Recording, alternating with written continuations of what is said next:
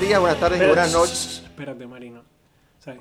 Todo este tiempo que tú estuviste serruchándome el palo, yo te lo perdonaba. O sea, yo no tenía problema. ¿sabes? Cerruchándote qué palo si tú fuiste el que te fuiste otra con gente. otra. pa- Ah, entonces ahora Tú sacarme- fuiste con otra. Sacándome las Dijiste, Marino, continúa tu camino. Y yo lo he continuado cara. mi camino en esa es la que hay solo. Echando en cara. Entonces, tras que se busca otra gente, coge y me viene y me echa las cosas en cara. Consigue la patente, consigue la patente de eso. Vamos a ver si no existe. me robes la frase, Marino. O sea, Dale, papito, continúa, dilo tú. vamos allá, vamos allá. El, el honor es tuyo de tenerme aquí. Todo mío, de todo mío. Muy buenos días, buenas tardes buenas noches, donde quiera que ustedes se encuentren. Y bienvenidos de vuelta a Esa, es la que hay. Mi nombre es Marino Puello Y Rivera. y tengo el placer, porque ya tal, parece que es un placer, de tener aquí con nosotros a Héctor Díaz Tapi. Saludos Marino este, y a las personas que nos escuchan aquí este, grabando desde Abbey Road Studio en Baja, Puerto Rico. En el episodio de hoy estaremos hablando sobre el concepto de separación de iglesia y Estado. Porque nosotros creemos que esa es la base fundamental de, de, los- de estos proyectos de ley que se están dando aquí en Puerto Rico, como el, el proyecto de ley que, ¿verdad? Este, el de, sobre el aborto, el proyecto de ley sobre la, Las te- que, la terapia de, con- el que buscaba prohibir las terapias de conversión. Exactamente, y el proyecto de ley sobre la libertad religiosa, ¿verdad?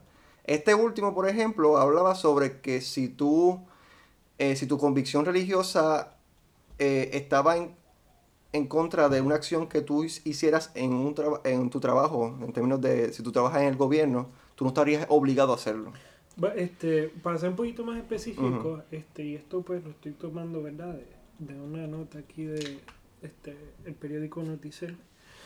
De, dicha ley prohibió que el gobierno afectara el libre ejercicio de la religión mediante leyes neutrales o de aplicación general, a menos que demostrara que lo hacía para adelantar un interés apremiante y que dicha ley era el medio menos restrictivo para adelantar dicho interés. En otras palabras, como básicamente tú estabas diciendo, buscaba proteger eh, al individuo del Estado en términos de eh, proteger eh, el derecho que tiene el individuo a practicar su religión este pues en caso de que el Estado decidiera apro- aprobar algún proyecto de ley que atentara ¿no? con ese derecho que tiene eh, el individuo. Estas, estas leyes han, han puesto en choque al- a la rama ejecutiva y a la rama legislativa, ¿verdad? Porque aunque son ambos, este, ambas ramas están compartidas por el mismo partido político, este, las visiones han, han estado encontradas, ¿verdad? Este, la posición de la legislatura ti- tiende a irse un poco más religiosa y la posición del ejecutivo tiende a ser un poco más eh, laica en términos de que, ¿verdad? No, no, favorece, no favorece este tipo de legislaciones. Este, y entonces nosotros vamos a estar hablando sobre esta- este concepto de libertad religiosa y, ¿verdad? Para profundizar más y traerle a ustedes la que hay respecto a esto. Sí, este, yo pienso que antes de ir en sí a los proyectos y, mm, o sea, eh, por donde tenemos que, o de dónde tenemos que partir es de la cuestión de la separación de iglesia y. Estado. Me parece importante que partamos de ahí para entonces poner en contexto no solo la cuestión de los proyectos de ley, sino algo que yo te había estado comentando los otros días, este, por ejemplo, el caso de una persona como Naida Venegas Brown, que es, es una pastora en una iglesia, entonces También es es, también eh, senadora. es senadora, Ujú. ¿sabes? Lo cual, pues, este, a mi entender, pues hay un conflicto ahí en términos de separación de iglesia y Estado, pero pues Vamos, a eso llegaremos en algún momento, Sí. ¿no? En esta conversación que vamos a tener aquí este, nosotros hoy. Este, y bueno, déjame, voy a entonces a, a leer dónde está esta, esta cuestión de la, de la separación de iglesia y Estado en nuestra constitución. En la constitución del Estado y Asociado de Puerto Rico, la constitución, la, la, ca- la, Constitución de la Colonia. la- la Magna Carta, La Magna Carta de En la su artículo número 2 de la Carta de Derechos, sección 3, dice, no se aprobará ley alguna relativa al establecimiento de cualquier religión, ni se, ni se prohibirá el libre ejercicio de, un culto religioso, del culto religioso. Habrá completa separación de la iglesia y el Estado. eso pues...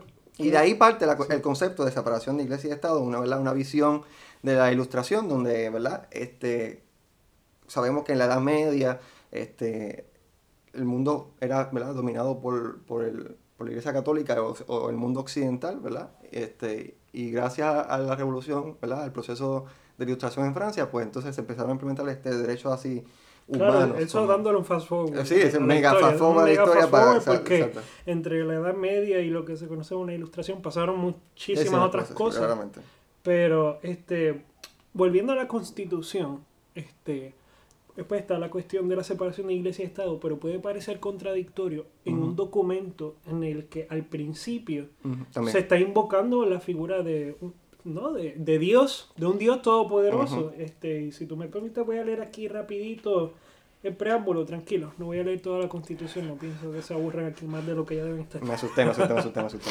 No, pues dice aquí, en la Constitución, en el preámbulo, nosotros, el pueblo de Puerto Rico, a fin de organizarnos políticamente sobre una base plenamente democrática, promover el bienestar general y asegurarnos para nosotros y nuestra posteridad el goce cabal de los derechos humanos, puesta nuestra confianza en Dios Todopoderoso, y eso está en mayúsculas, Ujú. las dos Dios La- Todopoderoso, Y todo, ajá, Dios y Todopoderoso. ordenamos y establecemos esta constitución para Estados Libre Asociados que, ah, y aquí viene la otra parte controversial, que en el ejercicio de nuestro derecho natural ahora creamos dentro de nuestra unión con los Estados Unidos de América. Pero en esa otra parte controversial no vamos a es- entrar eso es otro tema, es pero- otro tema. Volviendo, Para, para la creación de este preámbulo, históricamente, eso fue- esa parte de poner a Dios Todopoderoso fue todo un debate allá en, la, en la- esa asamblea constituyente sobre muchas, eh, muchas áreas, ¿verdad? Porque este, la, el, la- el, el sector religioso fue parte de, la, de, la, de, la, de, esa, de esa constituyente para crear esa, es- esa constitución en los, 19 en los 1950. Y entonces, pero como tú estás mencionando, hay una contradicción porque en un pero, lado... pero- perdón un momento, cuando tú dices que el sector religioso, Tenía representantes en la, en la... pero que representa, o sea, te estoy haciendo una pregunta genuina, porque yo pues honestamente... Si no mal recuerdo, este, a- a- obispos y pastores fueron parte de, los representantes. Este, Pero ellos estuvieron participando en... pues recuerda que en una constituyente se intenta, este, en una, en una eh, eh, Eso es la- la- el pluralismo, la pluralidad. ajá, en un congreso, en un congreso constituyente que para formar una constitución se intenta tener representantes de todo, de todos los bandos. Inclusive, entre esos bandos también estaban los estadistas, que representados por Vía Ferré y consecutivamente. Específicamente tengo que traer, buscarte la evidencia, pero yo, yo- yo tengo una, una cierta seguridad, me puedo equivocar, de que hubo representación y que parte del debate se dio por esa cuestión de, la, de, de poner a Dios Todopoderoso. Yo sé que existió ese debate, los específicos sobre quiénes fueron los que estuvieron, este, o- eh, los obispos y los, ¿verdad? los sacerdotes y los, y los pastores que estuvieron allí, no recuerdo específicamente, pero el punto es que hubo representación de todos los bandos en esa asamblea constituyente. Socialistas, este, también estuvieron en esa, en, la, en esa asamblea constituyente y todo eso. Eh, me, refiero, me refiero a Santiago Iglesias Pantín. Entonces, pues tal parece que hay una contradicción en nuestra constitución sobre la separación de iglesia y Estado desde el principio. Vemos que apela a un Dios todopoderoso y a... Sí, y, pero no un Ujú. momento, tú lo que me planteabas los otros días es cómo puede haber separación de iglesia y, de- y Estado en una constitución que es- en el principio invoca la figura de Dios Todopoderoso. Que eso es algo bien raro porque en otras constituciones no está esto. En, la- en- en un, en un ejemplo de ello en la de Estados Unidos. En la de Estados Unidos es En, en donde sí se invoca la figura de Dios en, en la declaración de independencia. Pero en la constitución en sí se establece desde el principio y, y una, una constitución laica. Claro. Lo que yo te estaba mencionando a ti, todas estas personas que son parte de estas estas constituyentes y los que crean esta constitución tienen unas creencias, unas creencias religiosas, específicamente cristianas. ¿no? Y O sea, que nuestra constitución, nuestros los valores que, que, que la subrayan, son, son religiosos, son cristianos. ¿no? Y vamos a ir más allá. O sea, hay que tener en cuenta, particularmente en el caso de Puerto Rico, este, fueron cuántos años de colonización? Eh, De 1508 al 1898. No voy a hacer la matemática aquí, pero fueron muchísimos Ajá. años en los Varios, que... varios siglos. ajá. O sea, fueron siglos en, en los que hubo distintos elementos culturales que fueron quedando bien impregnados en lo que este, no llegó a ser eventualmente nuestra cultura. Y entre eso, pues el catolicismo. ¿no? Y luego de eso, pues hay que entrar también el factor del protestantismo que llega eh, con la invasión estadounidense.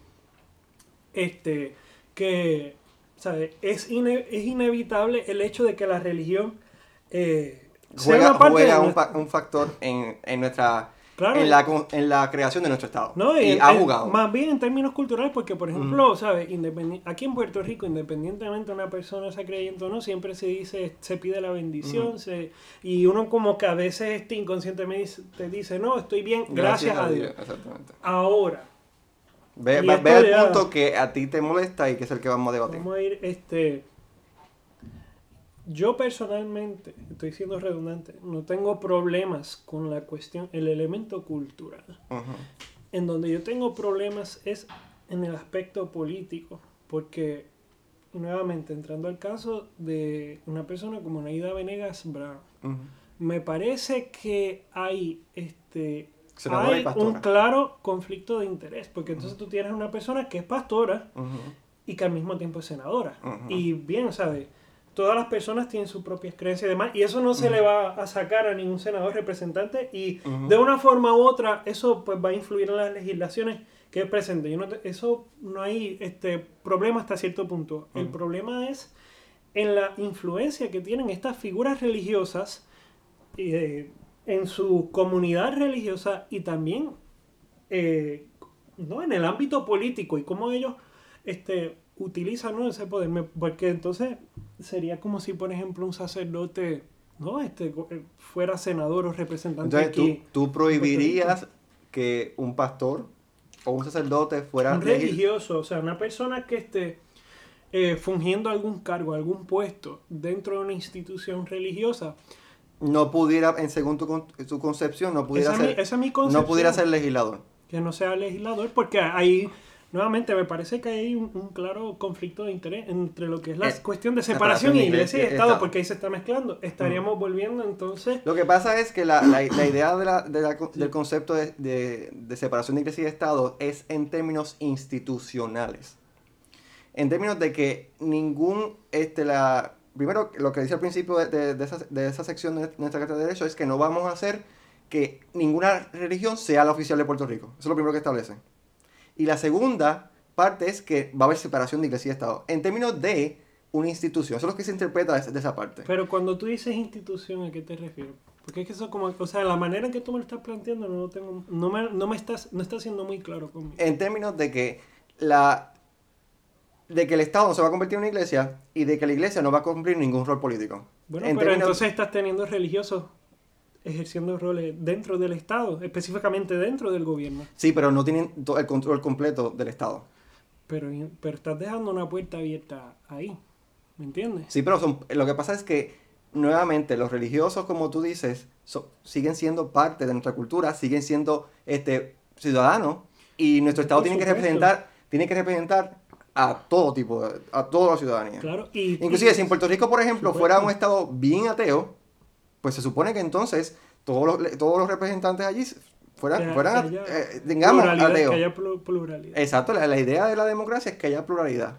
Nuevamente, yo no tengo problemas en, en términos religiosos, es más bien en términos institucionales, porque es como si, por ejemplo, Es que nuevamente- hubiese un senador o un representante ponle, no está favoreciendo una institución religiosa, pero está favoreciendo una compañía privada. Exacto, eh, eh, eso eh, viéndolo ahí, de, de su- cierto Sí, pero ahí sería directamente, eso es lo que estoy diciendo, de- ahí sería directamente que el Estado está cogiendo contratos de esa compañía y entonces hay una hay un vínculo institucional. En el caso de... Pero si, por ejemplo, fuese un senador o un representante que tiene ciertos vínculos con una compañía privada, que sea bastante evidente, pues eh, Como si él- evidentemente ese senador va a buscar favorecer este eso. O sea, yo no estoy Partiendo quizás que- estoy estoy generalizando, Sí. ¿me entiendes? Pero a lo que yo quiero ir es que por ser una figura religiosa, no puede descartar que esa persona vaya a impulsar proyectos de ley o medidas que vayan este, directamente dirigidos a favorecer a esa institución en específico, a la que esa persona está sirviendo. Porque nuevamente, si entonces dentro del Senado de la Cámara esa persona favorece proyectos o medidas que van contrarios a los postulados de su institución, pues esa persona va a entrar en problemas. Nuevamente, conflicto de interés. Sí, pero tú estás, ¿Me partiendo, tú estás partiendo del hecho de que las legislaciones que se están promoviendo vienen de algún ideal religioso. No, Y el- yo- el bueno, te estoy poniendo un, un caso hipotético. Ajá. No estoy siendo específico con esto. Que bueno, también se podría decir, por ejemplo, con el proyecto de las terapias de conversión. Sí, pero ahí el detalle es que el argumento que se está estableciendo no es religioso. Bueno, eh, eh, no, no hay evidencia de tal argumento. Bueno, vamos. El, el argumento que está utilizando este, los legisladores en términos de la terapia de conversión, por ejemplo, es que las padres tienen, eh, tienen patria potestad sobre sus hijos y pueden llevar a, a sus hijos a, a, a esta, ¿verdad? A esta eh, terapias. Pero claro, tú y yo estamos de acuerdo en un elemento. En ese primer elemento sobre la cuestión de la terapia de conversión, yo estoy en contra, tú estás en contra.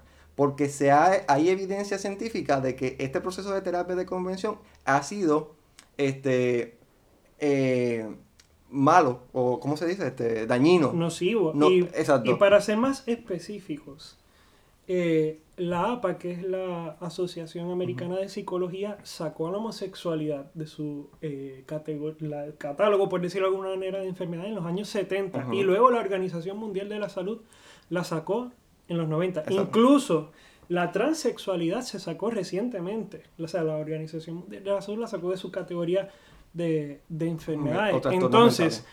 tú dices, ok, no hay motivos religiosos este, para apoyar, eh, no, la- por la cuestión del proyecto de, de, las de prohibir las terapias de conversión. Pero entonces, si ya desde la ciencia, o sea, estos expertos que se encargan de estudiar la conducta humana, se ha probado que primero que la homosexualidad no es considerada una enfermedad mental y lo segundo que las terapias de conversión lejos de ayudar a estos individuos le han hecho más daño pues entonces no le veo ningún otro motivo para entonces no prohibir las terapias de conversión porque si algo es nocivo Yo- para la sociedad pues sabe hay que hay que prohibirlo Yo- ¿no? yo- o ponerle unas regulaciones lo- en este caso yo lo prohibiría Exacto. Yo lo veo eso como el mismo problema que tenemos con la- el problema del cambio climático.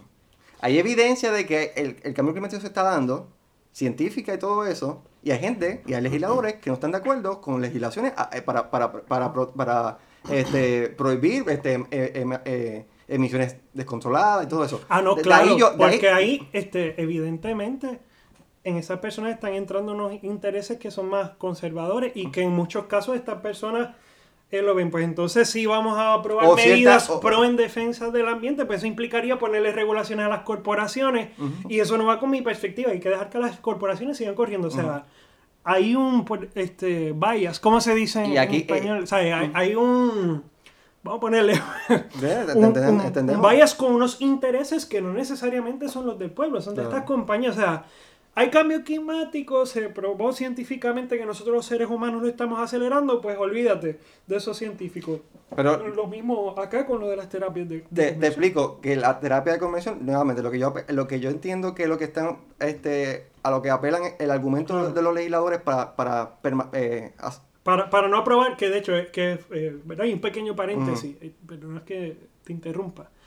Eh, estábamos hablando del proyecto de ley que propuso la senadora Zoela Boy, Ujú. que buscaba prohibir las Prohibir- terapias de conversión y, eran- y que se colgó, eh, en- o sea, se, se colgó en Senado, o sea, no lo... No lo entonces el no pasó. gobernador eh, hizo, mandó una declaración este, Una orden ejecutiva, donde- firmó una orden se- ejecutiva para donde se prohibió. Entonces el senado intent- el- el- los cuerpos legislativos legislativos intentaron vetar es- esa decisión. Pero- y sí, por encima de y se, y se por encima de pero no lo lograron. Entonces pero eh, yo lo que estoy diciendo es que No, pe- perdóname, el- estamos aquí como No que patinando mucho.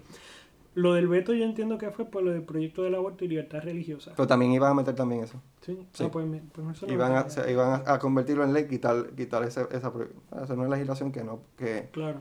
que le quitaba poder al gobernador en términos de esa orden ejecutiva. Pero volviendo a lo que entonces, tú me estás planteando. el, yo creo que el argumento ahí no, no es religioso, el argumento es que los padres tienen patria potestad y que el Estado no se tiene que estar metiendo, es lo, lo que yo he escuchado, el, el- el Estado no se tiene que estar metiendo en lo que tú quieras hacer con tus hijos, Claro. hasta que tus hijos tengan 18 años, claro. El Estado sí se mete, porque si tú le metes un bofetón al hijo, entonces, eh, familia viene donde ti y entonces, Claro. hay unas leyes que Sí. protegen la Sí, vida. Eso es lo que se llama lo del el contrato social, Sí, por verlo pero- de alguna pero- manera. Siempre, siempre se va a buscar el bienestar de las personas, que es, que es la línea por la que voy a seguir yendo. Este, Pero en términos de la, de la, de, de la terapia de conversión, podemos estar de acuerdo que, ah, eh, que está bien que, sí- que se prohíba en Puerto Rico y se prohibió, y verdad, y que Sí, se ¿no? prohíba. Y sobre el punto que, que sí, este, tú tienes toda la razón con el argumento que está trayendo la legislatura, que no, pues proteger el derecho o la patria potestad que tienen los padres de, no, de criar a sus hijos como ellos quieran. Este, Ujú. Yo, pues perfecto, no hay problema. Pero, nuevamente, estamos hablando de algo que se ha probado que es nocivo para las personas. O sea, el Estado no te está diciendo, no, pues tú tienes que educar a tu hijo en tal religión o vas a educarlo para que sí sea homosexual o que sé Exacto. que no. Simplemente está quitando algo que es negativo. Exacto. Y que en esos casos, y lo voy a dejar ahí sobre el tapete, no voy a entrar en muchos detalles para, Para ir para la próxima. para ir pasando otras cosas, este, lo que sí se sugiere son terapias de afirmación Que ayuden a la persona ¿no? a explorar este, su- sus sentimientos y que llegue a afirmar su, su identidad. Aquí no vamos a abundar mucho sobre eso porque Ahí aquí estaría- pues ahí- claramente nosotros no somos psicólogos. Exactamente. Eh, aprovechamos, sí, para extender la invitación este, a personas que nos escuchen, que quieran venir aquí al programa a participar. Bienvenidos sean. Sí. Entonces, la, el segun- la segunda legislación que estuvo en controversia fue la cuestión de la limitación al proceso de aborto, que federalmente aquí en Puerto Rico es legal desde los años 70. Este, y entonces eh, se intentó, ¿verdad? Este, por medio de una ley, eh, establecer unos parámetros para que ¿verdad? Eh, se proteja la vida de la madre y que el proceso sea ¿verdad? Este, eh, quizás más prolongado, pero más seguro. Ese es el argumento de ellos. Este, porque, por ejemplo, uno de los elementos que más controversia tenían ellos es que una, eh, una menor de 18 años podía ir sola eh, a, a- a llevar- a- hacer ese, ese proceso de aborto, pero para otro tipo de proceso, por ejemplo, eh, ir al médico regular, una menor de 18 años no puede ir, no puede ir. ¿Entiendes? O sea, que ellos querían igualar esta, e- este, me- por medio de la ley, igualar este proceso, que sea, ¿verdad? Que si tú, si, si tú vas al aborto, tienes que ir con tus padres. Por ejemplo, entre otras limitaciones, en- eh, otras, entre otras limitaciones. Este, y nuevamente ahí empieza el debate, nuevamente, de que esto está, esto viene de algún, este, cuestión, este, religioso. Quiero aclarar yo, yo estoy en contra completamente de acabar la vida y del aborto. Pero yo, no, yo estoy en contra también de limitar derechos. Estamos El- de acuerdo. la- el, el aborto es un derecho ya dado, ¿verdad? Por un caso en tribunales en Estados Unidos. Roe, Roe v. Wade. Exactamente. Wade.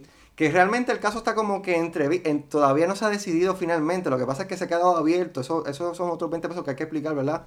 Sí, Pues ahí también entra un poco la cuestión del poder que tienen los estados y el Exactamente, federal. exactamente. El punto es que yo estando, yo estando en contra del aborto, también estoy en contra, perdóname, de la, de, de limitación de derechos, porque entonces eh, se abre la puerta a inclusive limitar derechos a, no- a nosotros los cristianos, ¿entiendes? Sea, yo, te- empezar a limitar derechos es peligroso en todos los sentidos. Pero ¿en qué sentido tú dices cuando mencionas lo de limitar derechos a la comunidad cristiana? No porque, por ejemplo, si tú limitas hoy, el- si tú prohíbes o limitas hoy el derecho a la- al aborto, tú mañana puedes limitar o eh, quitar el derecho a la libre, a la libre Ah, expresión pues. o al libre culto. Yo este, mi perspectiva sobre este el aborto, bueno, lo primero que hay que aclarar es que quizás este dos hombres no seamos como que los más apropiados para hablar del aborto, porque este, y hablar del control que tenemos sobre el cuerpo de las mujeres, ¿verdad? Este, Ujú. o sea, no, no, no- quizás no seamos los más apropiados, y- y- pero y yo creo que- leyes invasivas, yo- y también estoy en contra de leyes Sí. invasivas al cuerpo de la mujer. O sea, yo no sé cómo existen en este mundo leyes que, in- que invaden la, la- el cuerpo de una mujer y, y nosotros los hombres no, no- estamos por la libre. Mira, yo lo, yo lo eso, que- eso es bien, eso es Sí, bien machista del Estado, si lo Por podemos decir. supuesto, este, yo Pero en, en términos espirituales, en términos ¿verdad? Este, de, de mi belief de fe, yo creo que el aborto, ¿verdad? Tú, tú Eh, no apoyarías. yo no- yo no apoyo el No, no, aborto. y yo entiendo que, que está Hay perfecto. que tú circunstancias, hay tu- circunstancias, ¿verdad? sí. Pero sí, Pues mira, yo, este, yo soy pro-choice. Ujú. O sea, yo pienso que la mujer debe tener el derecho de decidir eh, qué hacer sobre su cuerpo. Este, yo, pues, por ejemplo, qué sé yo, este, yo no pienso tener hijos de aquí a dos, tres años, pero ponle que por X, Y o Z razón, este, mi pareja, pues, queda embarazada, pues, la decisión que mi pareja tome, yo la voy a apoyar. Si ella decide que va a abortar, pues, yo la voy a apoyar, este, económicamente o como sea. Si mi pareja decide tener al hijo, pues yo voy a estar ahí para, para mis hijos, los voy a apoyar. Esa es la perspectiva que yo, que yo tengo, este, con respecto a lo que es el aborto. Eh, si el Estado, o sea, el aborto es algo dado, o sea, es algo que está sucediendo. Yo no veo razón por la cual el Estado debe poner impedimentos, este, ¿no? Para garantizar abortos seguros, porque el problema es que, ok, tú prohíbes el aborto, pero entonces estas mujeres van a buscar realizarse abortos por métodos que no son seguros. seguro, Y entonces estás poniendo en riesgo la vida de estas mujeres. Sí, O sea, pero- nuevamente la cuestión del de el bien- el bienestar, o sea, lo que es, por decirlo de alguna manera, for a greater good, no sé. Ay, nuevamente, yo, yo puedo entender perfectamente que este, dentro de las comunidades religiosas, particularmente el cristianismo, este, no estén de acuerdo con el aborto y eso se, se respeta. Pero no, no se debe limitar eh, ese mecanismo, ¿no? Para que... pues, En, en, en ese sentido, este, es claro que las iglesias eh, tienen una campaña, ¿verdad? Por, por la vida y, y esa campaña va a seguir y yo apoyo esa campaña, ¿verdad? Este, en todo sentido. Yo no. Eh, pero nuevamente, de- eh, tenemos que meditar sobre de qué manera la iglesia se impone. Y, ¿verdad? y aquí volvemos otra vez a la cuestión de separación de iglesia y de Estado. Vivimos en, una- vivimos en un estado donde se garantiza esa separación y entonces no, la iglesia no se puede imponer. Claro, yo diría, a- a- ante cada centro de aborto, una, un, grupito de cristianos que esté allí eh, concientizando. Sí, yo, yo diría que eso sería un buen, un buen escenario y apoyaría y yo también iría. Este, pero este, hay que ¿verdad? meditar sobre la cuestión de, de imponer, aunque este, nuevamente, yo, yo estoy en contra de, de acabar con la vida. Hay circunstancias y las reconozco, pero este, el debate aquí también no tiene que ver mucho también con la con cuestión de que están limitando, sino con que están eh, argumentan de que el aborto aquí en Puerto Rico se está haciendo por la libre. Que, los, eh, que no hay un, método regulatorio de parte del Estado de Puerto Rico. Entonces, ahora mismo, el único que regula el aborto aquí en Puerto Rico es el gobierno federal y regula con bien pocas especificaciones que, están, que, chocan con las regulaciones que tenemos en otros aspectos el Estado. So que ellos lo que quieren llenar ese vacío donde el Estado no tiene regulaciones respecto a. Gente lo ve como que son limitaciones, otra gente lo ve como regulaciones.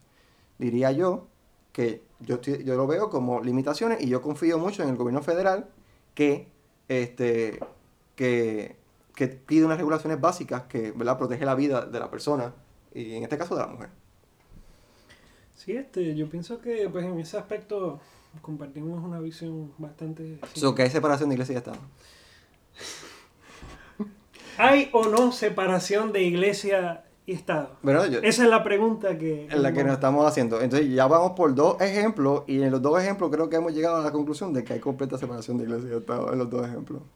Bueno, me, nuevamente me reafirmo en que debe haber, este, y esto es, esto es Héctor Díaz Tapia Ujú. hablando. No, definitivamente. Eh, Debe haber algún mecanismo para limitar el poder que eh, religioso, entiéndase, obispos, sacerdotes, pastores. Estás en contra de que, se, Tengo. de que se limite el aborto, pero estás a favor de que se limite la presencia de cristianos en el gobierno. No, no presencia de go- go- pri- eh, cristianos en el gobierno as a whole, sino el poder que esos sectores De li- de puedan líderes. ejercer. Exacto. Porque si no estaríamos regresando al siglo XVI, o sea, quienes nombraban los sacerdotes acá a las colonias en América eran los reyes, Exacto. Sí, sí, sí. ¿sabes? Entonces Ahí vamos no a regresar a todos esos Sí, yo, no veo que estamos regresando a eso. Yo lo que veo es que nuevamente yo no. eh, yo lo que veo es que. Nuevamente, y, y un pequeño paréntesis, si pues, Marino Puello Rivera, cristiano, quiere ser gobernador este, de aquí a 20 años, yo pues no me opongo a eso. Pero entonces, si- si Marino Puello Rivera, Es pastor. quiere proponerse para gobernador de aquí, pues ciertamente me voy a poner.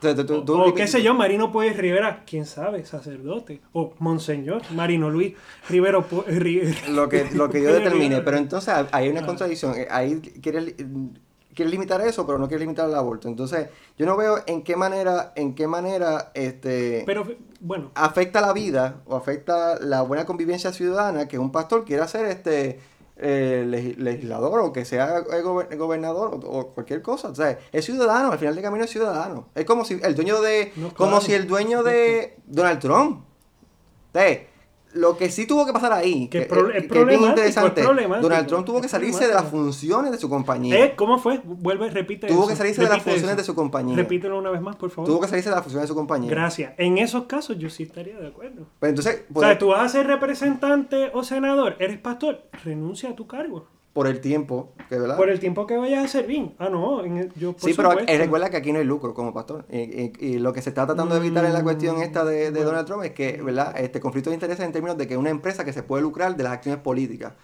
La iglesia no se lucra de las acciones políticas. Bueno, pero y entonces tú tienes estas iglesias que están cabildeando, que claro, tienen todo su derecho a, a expresarse libremente, pero entonces te estás dejando una puerta abierta para que puedan tener eh, directa influencia en acciones políticas, en proyectos como por ejemplo Y lo de las terapias de conversión y lo del aborto. Porque nuevamente... Son eh, ciudadanos, pues tienen el derecho a por supuesto, expresarse. Claro, claro que sí, o sea, tienen el derecho a expresarse, pero nuevamente, separación de iglesia y Estado. Hay que limitar la influencia que tiene la iglesia como institución eh, dentro ¿no? de, de lo que es el gobierno. Mira, a ver, ahí. Tuvimos ahí, no- nos, nos disculpan, ¿verdad? Tuvimos ahí un problema en, en los controles. Este, Este, Vico sí quería hablar, parece. Sí, Vico sí se quería manifestar. Callamos al filósofo aquí. Un saludo si por casualidad de la vida llega a escuchar este podcast. Pero nuevamente, eh, no es limitar el poder de los cristianos o de los ciudadanos cristianos, es limitar el poder de la institución. Y una persona que es pastor, que es sacerdote, representa directamente a la institución. Porque, ¿sabes? Pero está ejerciendo un puesto dentro de esa, de esa institución. O sea, ellos son los que corren la institución.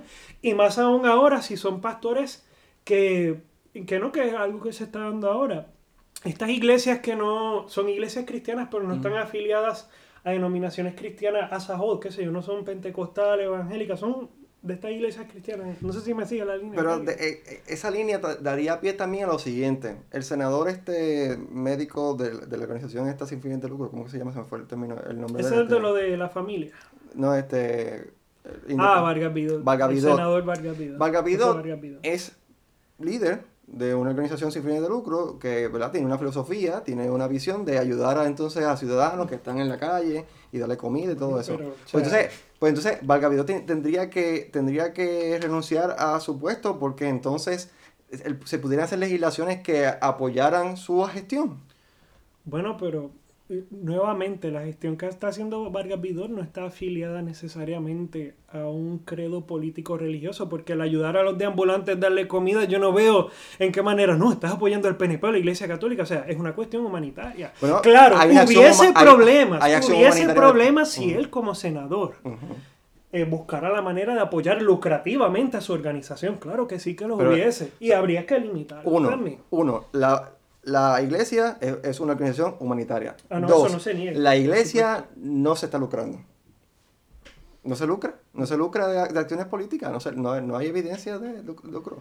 Entonces, vamos entonces Sí, a pasar... pero, pero Ajá. no, o sea, no es necesariamente el lucro, es más bien la cuestión ideológica. ¿sabes?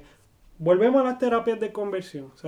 Em- concluimos aquí que fuera del espectro religioso no hay ningún argumento a favor de que eh, la homosexualidad primero se considera una enfermedad o de que las terapias de conversión pues, puedan ayudar en algo. Si hay argumentos religiosos, porque desde los aspectos religiosos se ve la homosexualidad como algo contra natura, Ujú. ¿entiendes? Entonces, eh, si hubiese algún esfuerzo del Estado para eh, mantener las terapias de conversión o prohibir la homosexualidad sin ninguna base científica, pues entonces ¿qué otra base hubiera?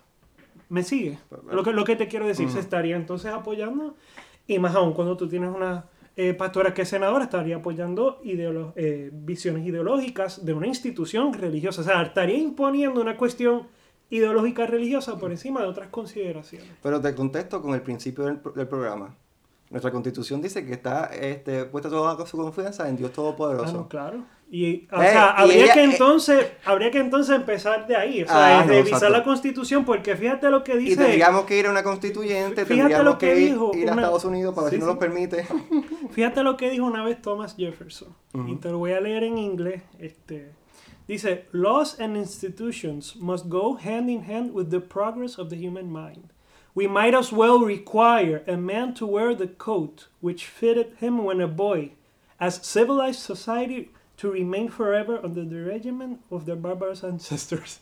Sea, un poco para traducirlo este, al español, Al- lo al que puertorriqueño. planteaba lo que planteaba Thomas Jefferson es que las leyes las instituciones tienen que ir cambiando en la medida en que la mentalidad del ser humano va cambiando sabes Ujú. Eh, ciertamente nuestra la visión que tenemos o sea por poner un ejemplo y no me va a desviar mucho la mentalidad que tenemos hoy en 2019 sobre la esclavitud es completamente distinta a la que había en el siglo XIX aquí en Ujú, Puerto Rico ujú, ¿sabes? ujú. El contexto en el que se hizo la constitución del Estado Libre Asociado en 1952 es completamente distinto a nuestro contexto hoy en día 2019. Definitivamente. Entonces, a esos efectos, y qué bueno que lo trae, este, habría que entonces partir desde la Constitución, revisarla. Héctor Díaz Tapia está sugiriendo una revisión de la Constitución del Estado Libre Asociado.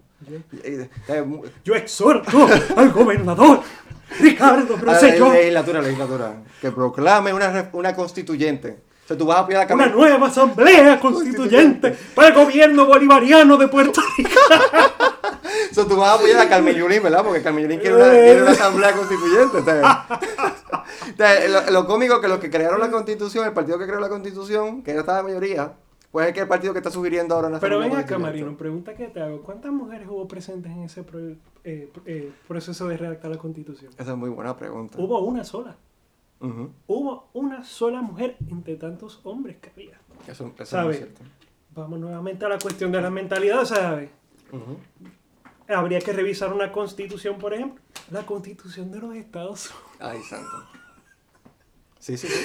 La constitución de los Estados Unidos, ¿sabes? Dime tú cuántas mujeres, cuántas personas negras Ujú. hubo en ese proceso de redacción de la constitución. Definitivamente. ¿Sabes? Claro, en esos momentos se tenía una visión particular sobre la mujer y sobre las personas negras. Pero no estamos ya en 1791, estamos Pero ah, en ah, 2019. ah, está- están las enmiendas. Ah, bueno, claro. Están ¿sabes? las enmiendas, Pero ¿y entonces Puerto Rico? ¿Puerto Rico para cuándo? No, no. Puerto Rico hay que revisar nuestra constitución y hay que revisar nuestra. Soberanía ya. Hay que revisar, hay que revisar nuestra, nuestro estatus político. Todo, que todo, todo vuelve a caer al, al estatus. ¡Todo es el maldito estatus! Don Luis. Saludos, don Luis. Este, nos está escuchando desde la ultratumba. El ar- no, él realmente no, no se puede decir que él fue el artífice de Lela. Él fue el que lo propuso, pero Eh, anyway. El que fue el que lo promovió. Sí, exacto. Donde estaba la- donde está, donde decía Dios Todopoderoso. Entonces, al, al fin, entonces, tenemos que entonces revisar nuestra constitución. Y entonces tendríamos que tener representantes de todos los bandos en una, Ah, no, una asamblea supuesto. constituyente y vamos a ver qué pasa. Pues en esa asamblea constituyente habría que tener también, si va a tener personas del sector religioso, habría que tener personas de la comunidad LGBTQ+. El 50 Habría que tener bastante representación de las mujeres, de las personas negras, ¿sabes? Para así definir las necesidades de la cultura puertorriqueña, si realmente son De los favor- tiempos, las necesidades de los tiempos. Exacto. Recuerda que la, la constitución de un país se, se adhiere a la cultura de ese país. Claro. No podemos estar pensando en el universo porque Ah, no, aunque, por- por aunque Claro queramos que ser los más liberales del mundo, aquí en Puerto Rico hay necesidades culturales, hay unas eh, nociones culturales que apelan a, a un- a unas cosas. Espérate, Marino, pero nuestra cultura no es igual a la de Estados Unidos. Entonces tú estás planteando que No, tú pero quieres la Nuestra independencia. cultura, nuestra cultura no es igual a la de Puerto Rico, a la de Estados Unidos, pero nuestra cultura se puede unir a la de Estados Unidos. Ok, bueno, gente, termino. Sacó, buena, buena. Te, te- te- si, si tuvieras chavo, te invitaba un frappe, pero No, yo, yo, yo me lo puedo pagar. tú te, auto, tú te autoinvitas, sí. Eh, Bueno. pero, este, ciertamente, pero esas necesidades culturales, y yo, este, ya para ir cerrando, si no tenemos nada más, van cambiando con el tiempo. Claro, definitivamente, Así definitivamente. que yo, este, hay una puerta abierta, hay como diría el gran, este, eh, no, prócer, eh, don Rubén Berríos Martínez, este, hay una puerta ahí abierta que simplemente hay que empujar. Y recordamos al gran prócer Luis Ferrer que dice la, la razón no grita, la razón convence. Y, y con este de, de- de- esta descarga de emociones de, eh, de emociones pro estatus Es que siempre termina. terminamos El la- esta- o sea, el estatus, podemos concluir, Marino, que Ajá. hoy 2019 en Puerto Rico el estatus está en, en issue, en issue. Y, y, y, y ahí es, parte del problema también de, separación de iglesia y Estado. Por. En Estados Unidos podríamos decir que hay más separación de iglesia y Estado que en Puerto Rico. Pudiéramos decir eso. De que, de que, de que no es completa separación de iglesia y Estado, definitivamente. De que hay que revisarla. Claro que la hay, seguro que Pero la hay. está bastante separado. Eh, Yo, yo no creo, yo no creo que, que, que la iglesia este, esté imponiendo. Pero tú, Sí. tú, tú sabes quiénes son los que quieren este, que, que la, que la iglesia no tenga poder sobre el Estado. Esos son los de las huestes, del grupo de los tilines. De la tilín, tilín, Los poco los que son tilín, tilín y poco, poco paico. paico. Los que no nos entienden, de este, estamos refiriendo a unas expresiones verdad de, Del gran. del saliente Héctor Pesquera, ¿no? Y eso será otro tema, eso será otro tema a discutir en, en esa la que hay. Sobre, de los tilines, sobre los, grupo de los tilines. sobre el- el- Los el- que son tilín, tilín. No, no, no, vamos a estar hablando de los tilín, tilín y Paico. Héctor Pesquera y, y, y Julia Kelleher, ¿verdad? Que esa es la, la última noticia. Pero Eso vamos a dejarlo hasta ahí. Y Héctor, esa es la que hay. Sí, este, no, muy contento de haber regresado aquí, me parece una muy buena discusión. Este, y gente, no se crea que es que yo me he desaparecido completamente del panorama. Mi, mi fantasma va a estar rondando. Él me sigue queriendo, gracias a Dios. Bueno, eso pues, lo podríamos. Eso está abierto a revisión como la constitución. bueno, pues este, si no hay nada más que decir, el señor Cuellar. Esa es la que hay.